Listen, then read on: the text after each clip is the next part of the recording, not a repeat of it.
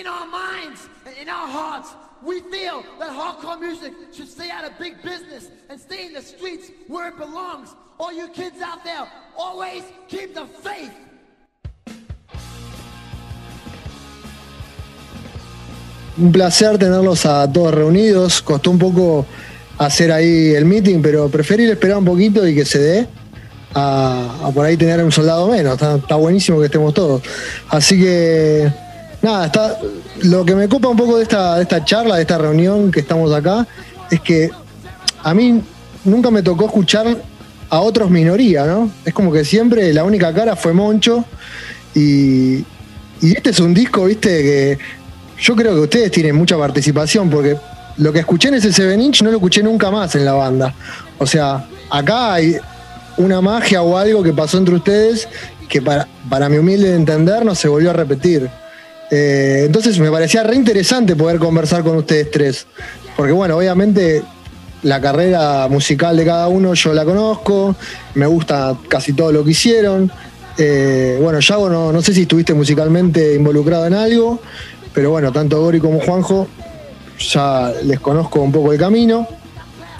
Así que nada, me parece que poder ahondar en eso, en esos comienzos, eh, en lo que fue la banda, cómo se armó, Minoría fue una banda de las nuevas de esa camada de Buenos Aires Hardcore, preguntando un poquito el origen de todos ustedes, no sé quiénes eran los que tocaban juntos, los que no, sé de una banda que tenían ustedes llamada Los Enfermos, eh, también sé de Los Jíbaros, no sé quiénes formaban parte, quiénes no, bueno, cuénteme un poquito el que quiera empezar, el que me quiera contar, cómo es que, se acercan a, al movimiento hardcore punk o, qué conocían y, cómo es que ustedes tres se reúnen y, se arma esta banda previo a lo que fue Minoría y el Seven Inch.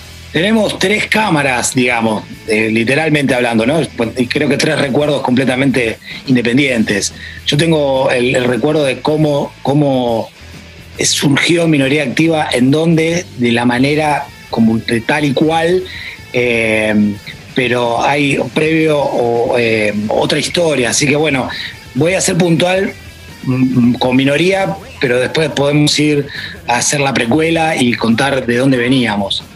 Eh, en el momento, en el momento que, tengo que hacer este, un stop en, en la historia, en Jíbaros, que Jíbaros era una banda que se desprendía de los enfermos, con Gori, Pato Domínguez, un guitarrista que se llamaba Sebastián y otro el bajista que después Gori, si se acuerda, me va a decir, en donde eh, el bajista era como algo peculiar o bastante especial porque se ausentaba bastante, entonces Yago nos reemplazaba. Y en una fecha, en un lugar que se llamaba Wave, que quedaba enfrente del Jardín Botánico, haciendo una fecha de las tantas que hicimos con Jíbaros, veníamos tocando arpegios, bueno, cemento, arlequines, el circuito de esa época.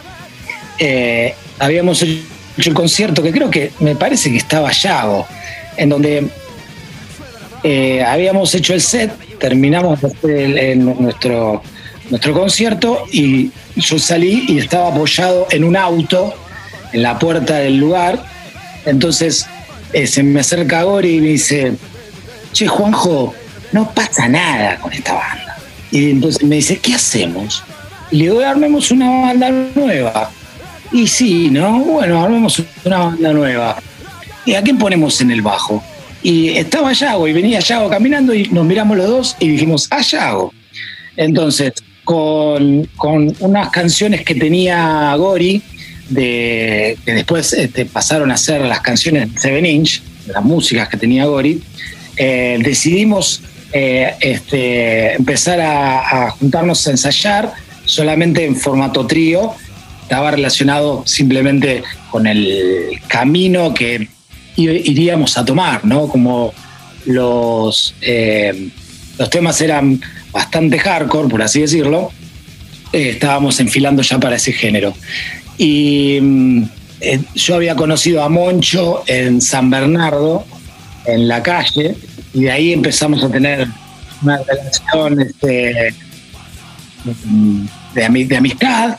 Y este, en un momento, eh, bueno, decidimos los tres empezar a buscar cantante. Hicimos algo, creo que a esa altura, para mí, bastante inusual para la época, que fue hacer un casting de cantantes.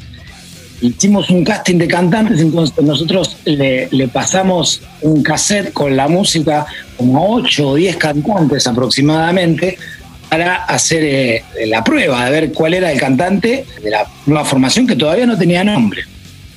Entonces nos fuimos a una sala de ensayo, convocamos a todos los cantantes ese mismo día y iban pasando de a uno, iban haciendo el set de, canciones que ya previamente se suponía tendrían que tenerlas incorporadas y en un momento, bueno, había quedado la duda de, cuál era el cantante definitivo y en realidad eh, nos había gustado de los cantantes que pasaron por ese casting, por así decirlo, dos cantantes. Entonces eh, no sabíamos con cuál, con cuál quedarnos hasta que Yago tuvo la brillante idea de decir, ¿y si hacemos una banda con dos cantantes?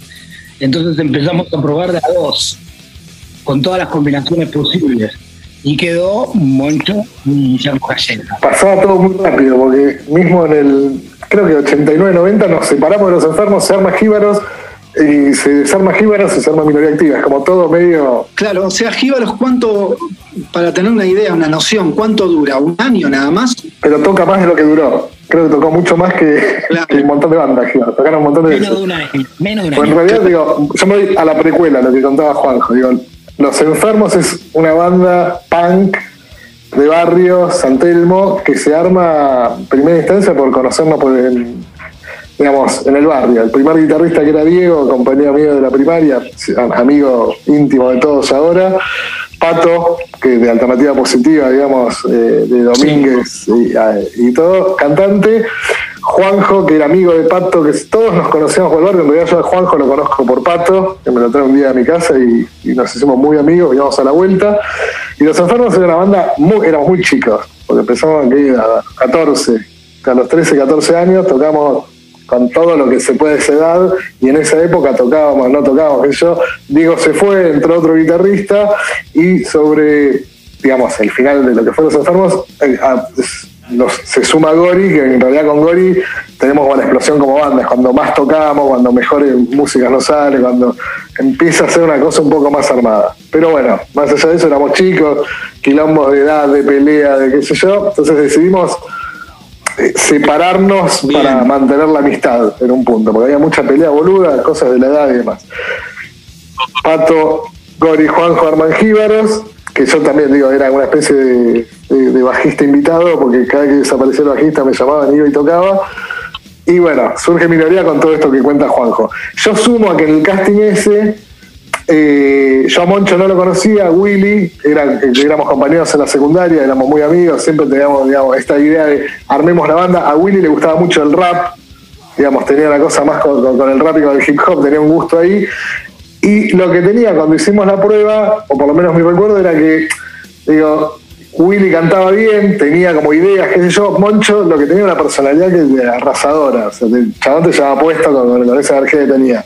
Y la digamos, pero el Moncho me acuerdo que no pegaba ni una nota, se iba de tiempo, era medio un quilombo, pero había una energía que era, que era, estaba, era grosa. Entonces, esa combinación de agarrar a uno que más o menos cantaba, que, entonaba y que aparte tenía este, este, esta vueltita medio rapera, fue como la gracia esa de juntar las dos voces. Muy bueno, muy bueno esto porque con Javi nos preguntábamos de dónde, de dónde surgió la idea de los dos cantantes. Bueno, ya esa pregunta nos la acaban de responder ustedes. Y también nos preguntábamos de dónde venía la tendencia como más rapeada, ¿viste? Porque no era algo claro. que se escuchar allá en otras bandas, ¿entendés? Era como bastante innovador, por decirlo, dentro de la movida del hardcore, ¿no? O sea, qué sé yo, Biohazard apareció un poco después, como una banda más reconocida, más popular, y, nada, minoría ya mezclaba así como cosas medias rapeadas.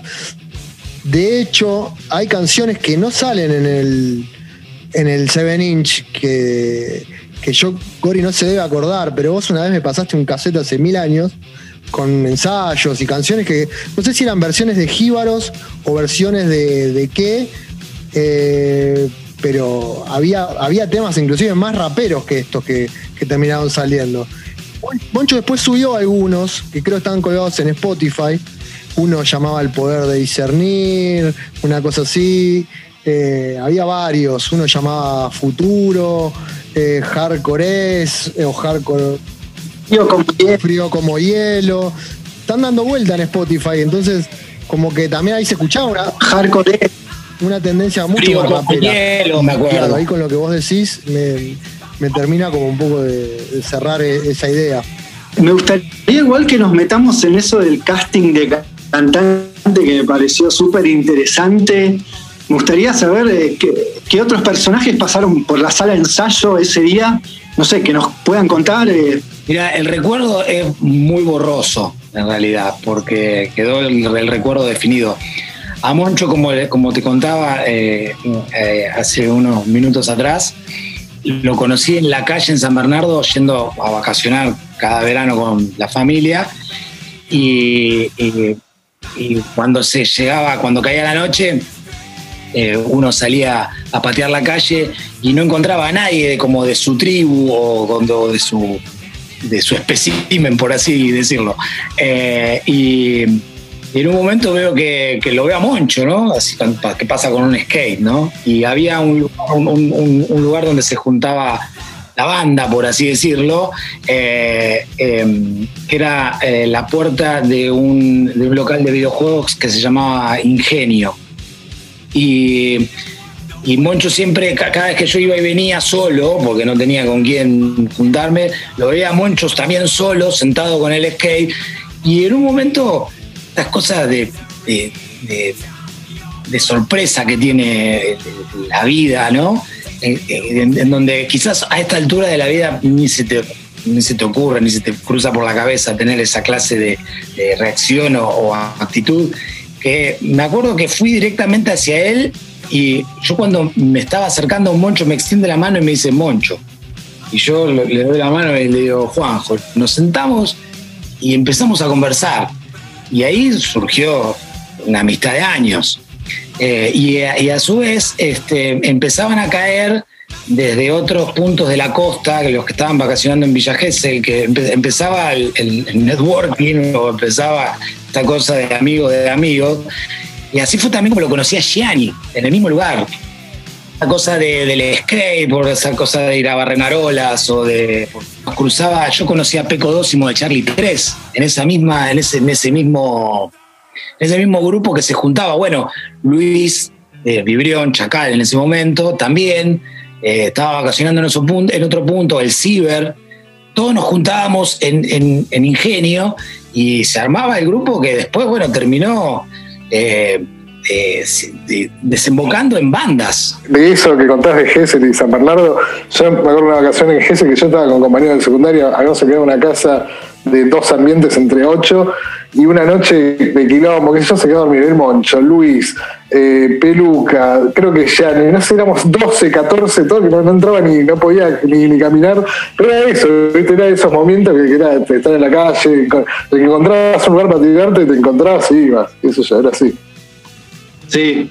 Me gustaría incluirle un poco a Goli, a ver que hable un poco Goli, que se acuerda de, de esos días. Bueno, me quedé flasheando porque no me acordaba de lo del casting de cantantes, no me acuerdo quiénes eran los otros. Eh, lo que sí me acuerdo es un ensayo en la casa de, de Yago, ahí en Bolívar, que en un momento se llamó Tóxico, me parece, el, antes de, de Minoría. Eh, y me acuerdo que estaba Puchito cantando también. En el casting, en el casting estuvo Puchito. ¿Fue en tu casa el casting? No, fue en una sala. Fue una sala de ensayo, Porque te- sala en la Avenida La Plata, por ahí. Ah, había un chaboncito que se llamaba Rodrigo de Milgian, que el papá era pintor, que También. ensayábamos también en un, en el, como en el En su taller casa. del papá, Sí. en- ahí en la esquina de la Plaza Dorrego. Eh, eso creo que era tóxico, ¿no? Que era como la, la pre de minoría, que no estaba el moncho. Y después lo que decía Javi, que escuchó cosas en el, en el 7 Inch que, que después tal vez no se volvieron a, repetir en minoría, que la verdad que no sé, porque mucho no escuché lo que pasó después. Pero por ahí se debe a que nosotros eh, veníamos tocando desde antes, las composiciones eh, muchas eran mías y de Yago. Eh, y bueno, cuando venís tocando hacía, hace mucho tiempo con, con los mismos chabones y escuchan una música similar, creo que se, que se arma esa, ¿no? Después no sé qué, qué habrá pasado.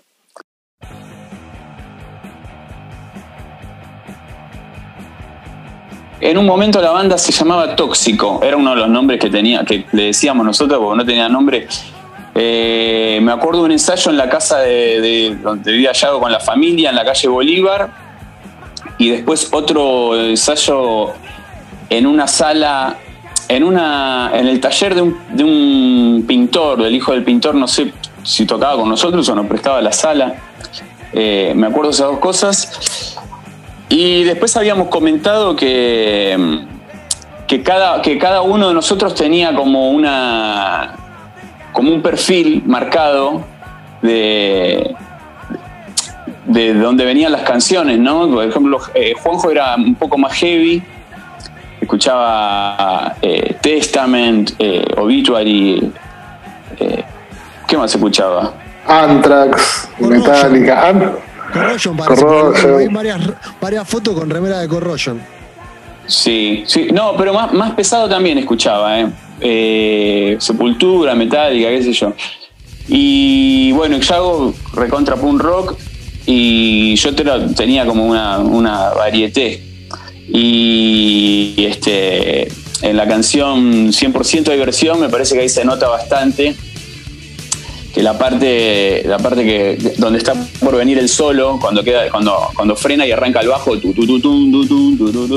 eso me recuerdo que Super Yago lo había lo había compuesto Yago y eh, después de eso vienen unos cortes pam pam pam pam que eran como esos cortes más que nosotros le decíamos elaborado usábamos en ese, ese término en ese momento que eran más de de, la música heavy, que, por momentos hacíamos esos cortes, pam, pam, pam, pam, agarrando el platillo y nosotros flasheábamos que éramos unos atletas del instrumento. Em, después eh, había, había mucha composición de, de Yago, había letras tuyas, Yago. No sé si la de Estados Unidos. El Seven Inch Estados Unidos. Em, ¿Cómo se llama? Siempre joven quiero ser. Este, también era sí, mía. quiero ser es una sola, es otra, es una introducción o es este, está así en el nunca quedó claro. Pero en el disco, en el disco cómo está. No, me parece que ese tema es, es eh, tu lucha. Tu lucha. Tu lucha. Exactamente. Sí. Tu lucha y Estados Unidos, esa son mías.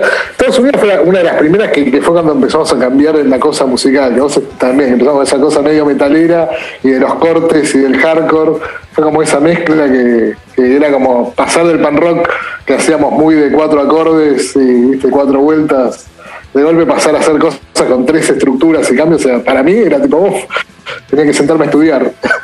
Yo nunca fui músico. Digo, los músicos acá eran Gori y Juanjo. O sea, yo tocaba porque me gustaba escribir letras, porque me copaba la movida, pero nunca fui muy, muy ducho con el instrumento. Al contrario. No, pero se, defendía muy bien. Entonces, con los tóxicos, dijiste, Goli, los tóxicos. ¿O tóxico? Tóxico, creo que. Decíamos así, una semana habrá durado ese nombre. Sí. Pero ahí ensayaban de a tres, dijiste, o contaron antes que estaban ensayando de a tres, componiendo los primeros temas. Ya estaba Willy, Guillermo Calleja, ya estaba Willy y yo me acuerdo que estaba en un momento Adrián Puchito, pero no sé si.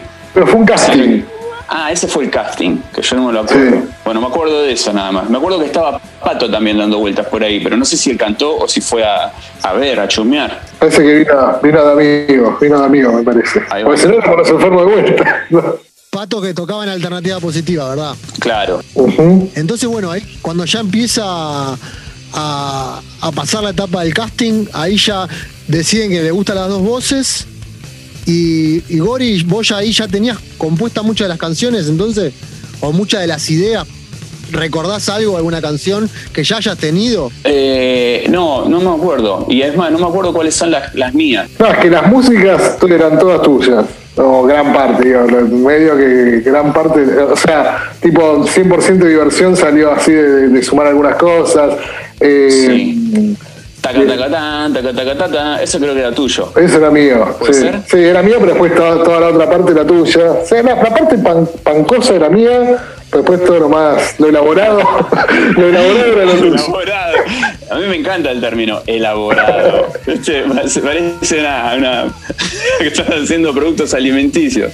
Helado artesanal. Claro, ahí está Gino. Este, sí, me acuerdo que, que colaborábamos los tres bastante, ¿eh?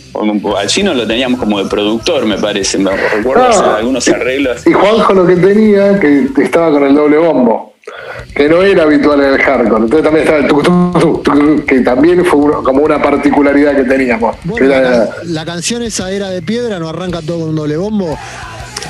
Sí, en un momento aparece el helicóptero, toca, toca, toca, toca, toca, toca, toca, toca, Pero queda re bien esa canción, a mí me encanta. Sí, sí, está bueno. Vos, Juanjo, venías ahí, contaba a los chicos que venías más de, escuchar música más pesada, más heavy metal, más. Thrash metal. Sí, sí, venía con la influencia del metal.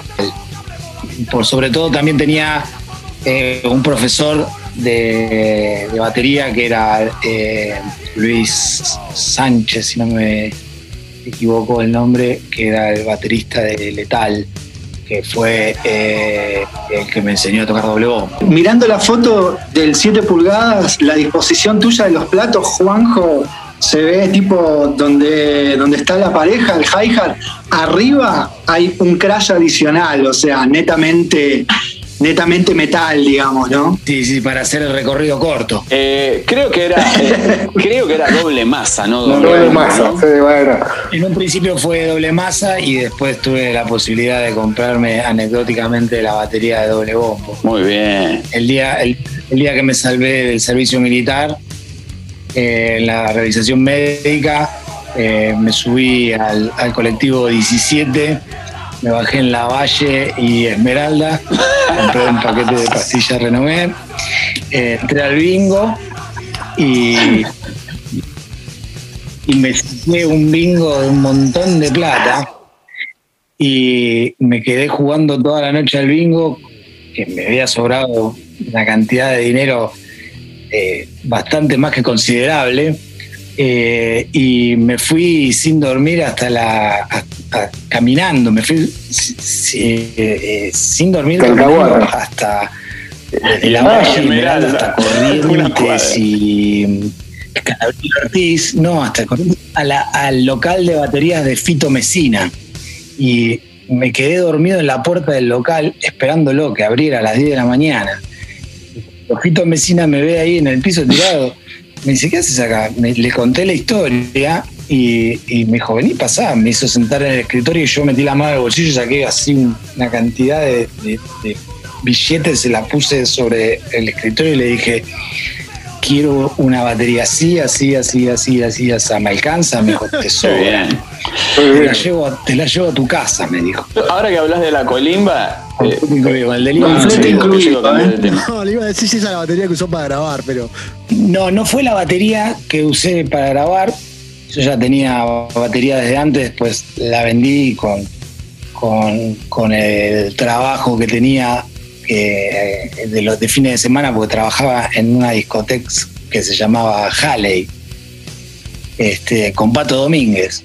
Fue mi primer trabajo de escenario que consistía en abrir y cerrar un telón, uno de cada punta, porque era un telón muy pesado.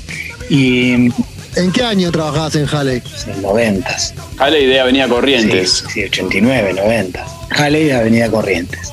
Y mm, este em, tenía una batería luthier y, con el dinero que junté trabajando esos, fines de semana eh, la primera batería con Fito Mesina, una Drum System de la marca que se llamaba Latin Drums, eh, que fue la batería del hardcore prácticamente, porque como nadie tenía batería, no solo grabaron muchos, sino que... Sí, con tu batería grabaron, grabaron muchos, sino que pagó, pagó salidas de, recitales, quedó, quedó incautada en varios lugares. Quedó incautada una vez en Avian Chipab cuando, cuando fui baterista de diferentes actitudes juveniles. En la primera formación con, con Tuto y no me acuerdo más tocaba el bajo. No sé, no me de eso ya no me lo acuerdo, hay que, habría que preguntarle a Lucky. Laker, ¿no era el bajista el primero? primero? El Laker, sí. El, Laker. El Laker, sí. Empezamos a tocar y se armó un, una piña tremenda y rompieron todo el local y le, dejaron la, batería de garantía. che, y volviendo un poco al, al Seven Inch en sí mismo, ¿ustedes qué se acuerdan de lo que fue la propuesta de, sacar ese disco? ¿Cómo es que llega? ¿Qué es lo que ustedes reciben de parte de, la propuesta, entre comillas, discográfica o de, los que querían editar ese, lanzamiento? Yo lo que recuerdo es que mm, estábamos con Moncho y fue por medio de Santi. que había formado el, sello independiente de Impacto. Que si eh, mal no recuerdo, eh, eh, ellos iban a, grabar a, a No Demuestra Interés y creo que no, terminaron grabando con ellos, entonces quedaban esas horas disponibles y nos ofrecieron usar esas horas. Que recuerdo también habíamos hecho la grabación y habíamos hecho la mezcla y hablando de, mi rol de producción, entre comillas, yo había quedado muy desconforme con la mezcla y, el, disco fue remezclado por completo. Fui a como a una sesión adicional a sentarme con Marcelo de Petro a mezclar absolutamente todos los temas de nuevo. Ah, mira, ¿qué, hubo? ¿Una versión previa a, lo que terminó siendo el Seven Inch? Sí, sí, sí, sí. Por esta cuestión de, cantidad de horas, habíamos hecho la grabación y la mezcla como toda de un tirón y el tiempo no alcanzó para, lograr el resultado que, terminó eh, eh, plasmado en el Seven Inch. Ajá. Mismo si escuchás el Seven Inch vas a ver lo bien que suena la batería, y eso porque estuvo Juanjo ahí. No, no, pero no lo digo mal, lo digo al, contrario, lo digo bien. Digo, para mí lo que, lo que empezó a encontrar Juanjo en, la mezcla del disco de minoría fue como un, estilo propio que tiene que ver con que la batería es un soporte desde otro lugar, no rítmico, sino musical en, la banda. Y eso para mí lo encuentra Juanjo mucho en la mezcla de minoría. Sí, pero. Eh, lo digo como chiste, pero posta hay algo ahí. Justamente basándonos en eso, escucho mucho más sólido el sonido de ese 7 inch que en otros en otros discos, por ejemplo de pura adrenalina. Yo escucho más contundente la batería, cómo suena en ese disco, en el 7 inch de minoría. No sé, no sé qué tendrá que ver, pero, pero sí me pasa. Cuando grabamos Pura Adrenalina, habíamos eh, tenido la experiencia de haber grabado con Marcelo de Petro, en lo personal. Llegamos al resultado que, terminó siendo el de Pura Adrenalina, el que también intervenía bastante en el resultado de, las mezclas, era el Ciber. Entonces, eh, como yo era nuevo en la banda, digamos, tenía un, un cierto margen para opinar, digamos, ¿no? Pero el que llevaba más adelante el, audio y la producción de BOD era el Ciber. Ciber bajista de BOD. Aclaro todo esto porque ya nos viene pasando que hay gente que escucha no sabe de quién hablamos. Entonces. estamos.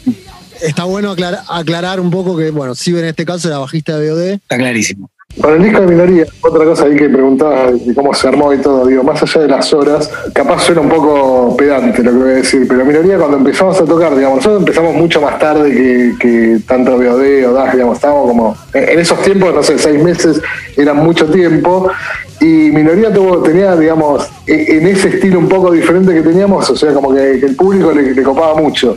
Entonces había algo como que, que hicimos como muy rápido, de, que había shows que, ya empezamos a llevar gente propia. Eh, y se venía el Mentes Abiertas, estaba todo como gestionado así, y el Mentes Abiertas era como nosotros éramos muy jóvenes o muy nuevos para el Mentes Abiertas, entonces también surgió un poco esa posibilidad del, de, grabar con, con, Santi y todo, porque estaba esa, se estaba armando todo al mismo tiempo también. Eh, había como mucho eh, mucha ebullición y, surgió así también. Pero nosotros, digo, para grabar, a diferencia de la mayoría de las bandas, que cuando grabamos nosotros grabamos con muy poco tiempo de habernos formado. Para esa época, para ese momento, digo, de que nos armamos, tocamos, y qué sé yo, muy rápidamente ya estábamos grabando. una banda muy joven. ¿Cuántos recitales creen que habían tocado hasta, es, hasta esa grabación? No, pero muy pocos en realidad. ¿eh? ¿Dos o tres o diez? Diez. Diez, ponele. Pero diez en esa época era poco. Tocaban todos los fines de semana, tocaban, ¿eh? Todo el mundo. Claro, claro, claro, claro. Por otro lado, me da curiosidad cómo fue la, la propuesta de impacto. ¿Fue de entrada? ¿Fue, che, chicos, eh, queremos hacer un 7 pulgadas? ¿O chicos, queremos hacer un disco? Y después el formato lo definió el sello impacto. Sumado a lo que dice Alfredo, llama la atención el formato, porque 7 inch, o sea, es el único disco que salió inclusive me atrevo a decir que no sé si de rock nacional, cuántos habrá habido. Eh, es, muy llamativo ese, ese formato para, para lo que más para una banda de hardcore, ¿no? Lo que recuerdo es que eh, estaba relacionado con el tiempo que disponíamos para grabar y la idea, si no me equivoco, eh, la, consolidó Moncho, la de sacar formato 7 inch. Yo no me acuerdo por qué fue 7 inch. Me acuerdo que, sí, que calculamos mucho los tiempos para que todo, para sacarle el mayor jugo, digamos, eh, a ver cuánto grosor de vinilo había y hasta ahí llegamos.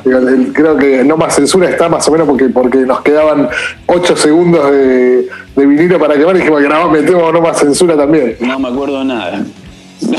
No, es que viste cuando, cuando hablamos, cuando nos pisamos, se corta, entonces no, no quiero interrumpir. Y no me acuerdo, estoy, estoy disfrutando mucho de que me hacen acordar varias cosas que. Me acuerdo sí de la grabación de De, Petro. Este. Fue la primera vez que yo entré a un estudio profesional a grabar.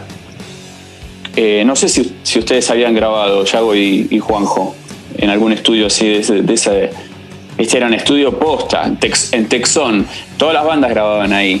Eh, tenían algo que ver los Edo también, porque si bien Santi era el dueño del sello, pero los Edo que tenían que ver, que estaban ahí. Estaba Javi bastante metido. Y Javi, Javi, Javi era como el socio de Impacto, si no me equivoco. O sea, era como Santi. Claro, Javi, Ajbi y Santi hacían impacto juntos, eh. Ah, ok, ok. Bueno, me acuerdo eso. Este, bueno, que era clásico eh, llamar a, a, todos los amigos para que vayan a hacer los, los famosos coro cancha. Eh, y después me acuerdo que con De Petro pegué onda porque estábamos, grabé las violas y era casi una obligación después doblar las violas. Y eh, parece, en ese momento me quedé como solo con él y empecé a doblar las violas y le digo, ¿qué onda? ¿Qué te parece? me dice, y no, no tocas muy bien. Y era la primera vez que yo estaba en un estudio y, me agarró como un pequeño ataque cardíaco y se me queda mirando y hace, ¡ah! Dice, no, boludo, la grabaste perfecta, la doblaste igual, igual. Después me acuerdo que me contaba, me quedé hablando mucho con él porque el chabón coincidimos en que nos gustaba otro tipo de música y él hacía eh, música así rara, experimental. Y él me contaba que había agarrado una partitura y la dio vuelta contra luz y, la, dio vuelta a la cinta, pues eso se grabó en cinta. Eh, dio vuelta a la cinta, la puso en, en, reverse, dio vuelta a la partitura, la puso así contra luz y grabó el solo leyendo la partitura y después volvió la, la cinta a la normalidad, entonces el, solo sonaba como, como, como era pero todo así. Y bueno, habíamos quedado en juntarnos para escuchar eso y un montón de cosas más que después no me junté. Marcelo de Petro. Grabó bocha de, cosas en esa época, en Texón. Eh, grababa buenas intenciones, me acuerdo que grabó. Eh... Lo llamaban el pulpo manotas también porque, porque no había automatización y me, te, bajaba 12 canales juntos.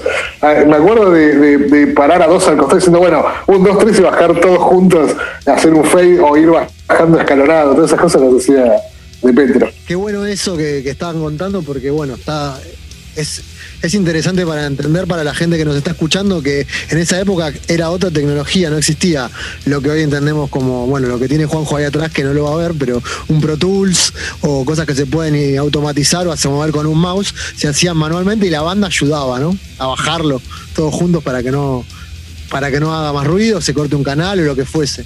Me acuerdo, por ejemplo, pinchar el bajo me acuerdo en, 100% de diversión que el bajo había quedado mal, entonces había que grabarlo de vuelta. Y no es que vos pinchabas y después se metía aleatoriamente. Iba a la cinta y te miraban y tiraban a grabar en el momento. O sea, te pisabas tu propio bajo porque había muchos canales. Entonces venías escuchando tun, tun, tun y tenías que meter la, nota a tiempo y darle. Y yo que era un desastre. Cuando la pegué, creo que me sentía mejor que Maradona metiendo el gol contra los ingleses. Si si mal no recuerdo, no se pinchaba desde un momento, pero hasta el final porque casi como que no podía salir del, del pinche si no había un silencio. O sea, tú decías, bueno, tengo que pinchar desde, el segundo estribillo. Bueno, pero tenés que pinchar desde ahí hasta el final del tema. No puedes pinchar solamente ese segundo y después salir porque se escuchaba el. Este. Sí, sí, sí, era muy raro. Estaba buenísimo lo que yo recuerdo, capaz acá me equivoco, pero lo que yo recuerdo se grabó y tardó mucho en mezclarse y salir. La edición salió, yo ya no tocaba más en minoría cuando salió el disco, de ese nivel, desde que lo grabamos. Hasta que salió, ya no tocaba más, pero las tapas, antes ustedes preguntaban eh, si había más tapas y demás. Las tapas me acuerdo que las hizo un amigo de mi tío que tenía una imprenta y creo que la edición era, no sé, 100 discos o 150, y chabón me dice, mira, yo te las hago, nos las hizo gratis. Dice, yo te las hago, pero a, mí prender la máquina y apagarla por 100 tapas, pierdo guita, así que te voy a hacer 500. Entonces creo que hay todavía 400 tapas que tengo de mi vieja, no sé, 400 o 100, pero que quedaron impresas al pedo, pero porque el tipo, digamos, le costaba más, más barato imprimirlas que no imprimirlas. Así que hay cuando ya le dije al Moncho, cuando se decida sacar el 7 inch de vuelta, las tapas ya las tiene. Las tapas originales, ojo. Originales, Las tapas originales. Y yo lo que me acuerdo era que el disco, o por lo menos el que me había tocado a mí, y después creo que lo consulté con ustedes y también les, les pasaba, que no estaba completamente plano entonces depende de en qué bandeja lo ponías, por ahí venías escuchando el tema 1 y en un momento pegaba un salto a la púa y saltabas hasta el tema 3. Acá lo tengo. Tenés totalmente razón, Gori. Vos sabés que estuve años sin poder escucharlo porque yo tenía una púa que tocaba al principio del lado B y hacía saltar la púa. Cuando cambié la púa por esa que es bien puntiaguda y solo está la púa al, abajo, claro. no salta. Y ahora lo puedo disfrutar y lo escucho. Pero años atrás tenía esa púa que era como un cuadrado y la púa está acá en el medio y me asaltaba al principio. Tenía que correrlo un poquito para poder escucharlo después. Habían salido medio raro las, esa, tirada de, vinilos. Tenés razón, Gori. Eh, me acuerdo de eso. Pero las tapas estaban bárbaras. ¿Y qué se, qué se, acuerdan ustedes de la selección de temas para el 7 inch? Porque como habíamos hablado en un comienzo, había muchas muchas canciones dando vuelta y terminan siendo terminan siendo estas seis las que terminan entrando, más no, no más censura la séptima, como para completar el espacio del 7 inch, pero nada, dijimos un montón de canciones que habían dando vuelta. ¿Recuerdan ustedes eso? Yo me acuerdo que la que dijo Yago era de piedra. No, eh, ¿cómo era? Frío como, frío como, hielo. Era de hielo.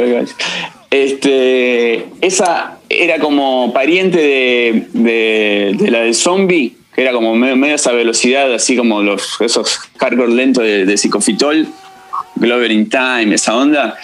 Eh, pero que esa fue posterior. O sea, como que dijimos, bueno, grabemos esta que están buenísimas y esa todavía no la teníamos.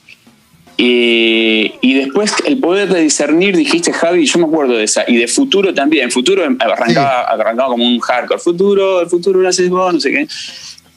Esas creo que eran posteriores. Como que dijimos, bueno, grabemos todas estas que tenemos seguro y las, y las que no estaban todavía liquidadas, creo que, que, por eso no las grabamos. Me parece, ¿no? no, no no sé si, si, fue así o si me lo imagino así. ¿Ustedes se acuerdan? Yo me acuerdo que Frío como Hielo fue como de las últimas. claro. Eh, producto de la droga, eh, Todos Unidos y. La que dijiste antes, ¿cómo era la de. Que le decíamos tu lucha. Esas tres. Tacatacatá, esas tres estaban como, fueron como de las primeras. Eh, y después eh, Frío como Hielo y Skate ya, eran un poquito más, más actuales, digamos, más cerca de la, grabación del disco. Entonces se fue armando así. Eh, Mismo me acuerdo. No, dale. no, porque me, acordé de otra cosa, que había una tapa, hubo un intento de tapa que era una caricatura que hizo alguien eh, basado en la canción Era de Piedra, no sé si se acuerdan. Algo me acuerdo. Que era como sí. un cavernícola, una cosa así. Que, que- que- que- nada, dijimos que no, que no estaba buena. Ya que estamos hablando de la tapa, ¿por qué se eligió esta foto? Bueno, es que por eso, hubo una cosa particular para mí que el logo de minoría, digamos, fue uno de los primeros logos que usamos, que tuvimos, o que tuvo una banda que no era dibujado. Porque minoría tenía un logo dibujado. Y después, para la tapa, no me acuerdo por qué razón lo hicimos como con tipografía, que era algo raro en esa época.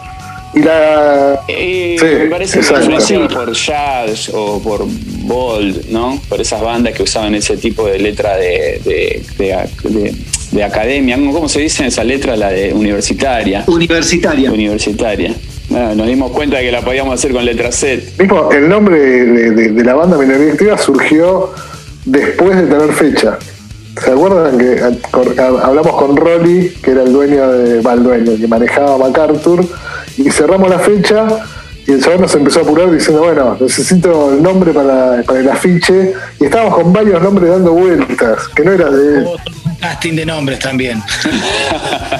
Y surgió una especie de brainstorming entre Willy, ahí se pelean. Yo, para mí la idea es de Willy, para el Moncho es de Moncho, no sé qué saqué, salió el nombre. Minoría juvenil era una, ¿no? Sí.